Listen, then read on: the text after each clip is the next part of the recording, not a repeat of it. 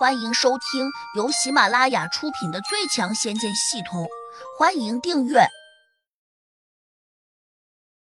第一百六十九章，嚣张无需理由。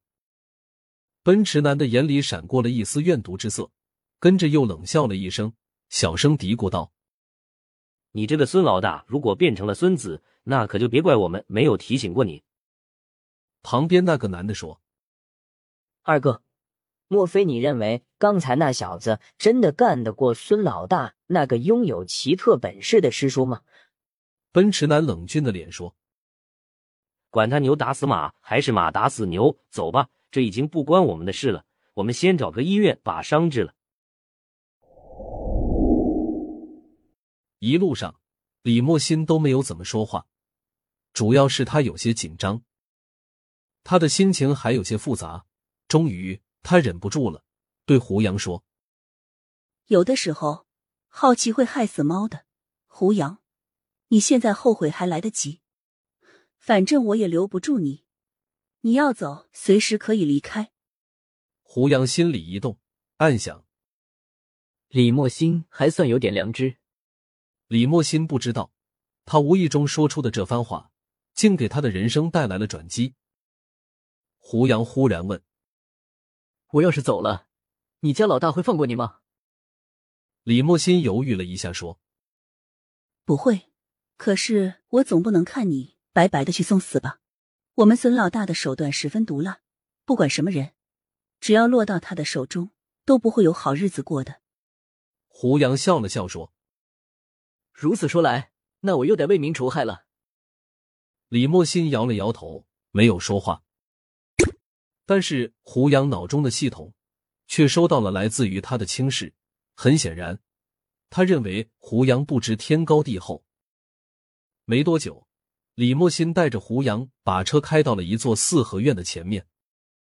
四合院的门口站着两个黑衣人，其中一人问李莫心：“人都带来了吧？老大在里面等着你呢。”李莫心点了点头，应了一声是。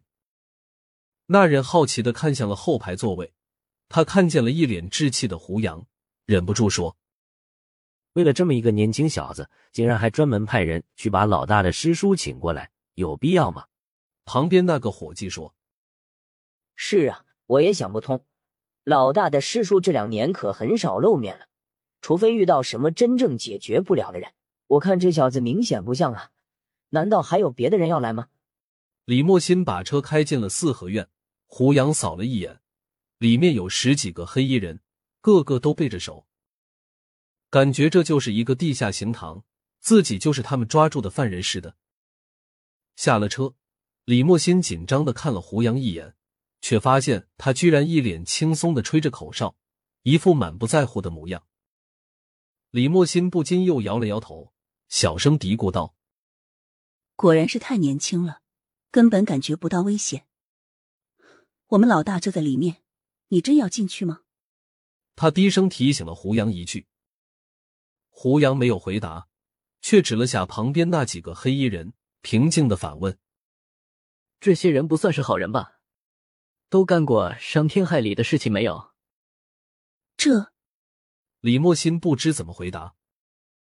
你不说我也知道，这些家伙个个的头上都笼罩着戾气，怎么可能是好人？说完，他手掌一扬，只听得刷刷刷的几声轻响，一把筷子立刻飞向了四面八方。先前那些趾高气扬的黑衣大汉，个个都惨叫起来，跟着便扑通扑通的倒在了地上，每个人的腿上都钉着一根筷子。李莫心不禁又看呆了，因为他并没有看见胡杨转身，但是胡杨却能够用筷子精准的打到所有人的腿上。而这些黑衣大汉，他们所处的位置并没有规律，甚至还有些散乱的分布在院子当中。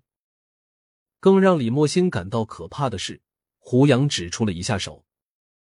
换言之，胡杨只用了一招，就把场中十几个大汉都给打中了。而且胡杨好像还没有多浪费一根筷子。李莫心心中的震撼无以言表，他呆若木鸡的看着胡杨。胡杨竟又说了一句：“你头上没有戾气，说明平时没怎么害人，否则你和他们的下场一样。听到响动，里面立刻有人冲了出来。这是怎么回事？出来了四个约莫三十多岁的大汉，为首的一人惊讶的叫道。然后，他们的目光全都落在了胡杨的身上，因为场中除了李莫心还站着之外，就只有胡杨了。其他人全都躺在地上，哎呦哎呦的叫唤，并且他们看得很清楚，只有胡杨是个生面孔。但是这四人又有些困惑，毕竟在他们眼中，胡杨太年轻了，而且大家都看见胡杨非常悠闲的站在场中，就好像那些人被打倒与他没有关系似的。如果真是这样，那谁出的手呢？躺在地上的那十几个黑衣人当中，终于有个人支撑着指向了胡杨，说：“就是他干的，这小子简直就是个煞星啊！我们都没有招惹他。”他竟然就把我们全部给放倒了。这四个从屋里面出来的中年人，正是孙超手下的四大金刚。为首的中年男人叫许龙，他盯着胡杨问：“我不管你是谁，请你立刻回答我的问题，为什么要打我的手下？”胡杨淡淡的说：“知道离儿为什么要写《道德经》吗？”许龙冷道：“少废话，我不知道。”你什么意思？这么简单的问题都不清楚，你真是白活了。答案就是老子愿意。胡杨嘲弄的笑道。许龙这才发现自己上当了，忍不住咆哮起来：“臭小子，天堂有路你不走，地狱无门你偏要钻进来！”话音未落，他手一扬，一把飞刀嗖的一下就打向了胡杨的脖子。胡杨冷哼了一声。伸出右手，众人也没见他有什么动作，但是大家却惊诧的发现，许龙打出的飞刀竟被胡杨用食指和中指夹住了。你很喜欢玩刀是吧？那我就陪你玩一下。睡着，胡杨翻转了一下手腕，他手上的飞刀立刻闪电般的飞向许龙。许龙并不是普通人，他修炼过，虽然功力不高，但目力已经比常人强多了。本集已播讲完毕，请订阅专辑，下集精彩继续。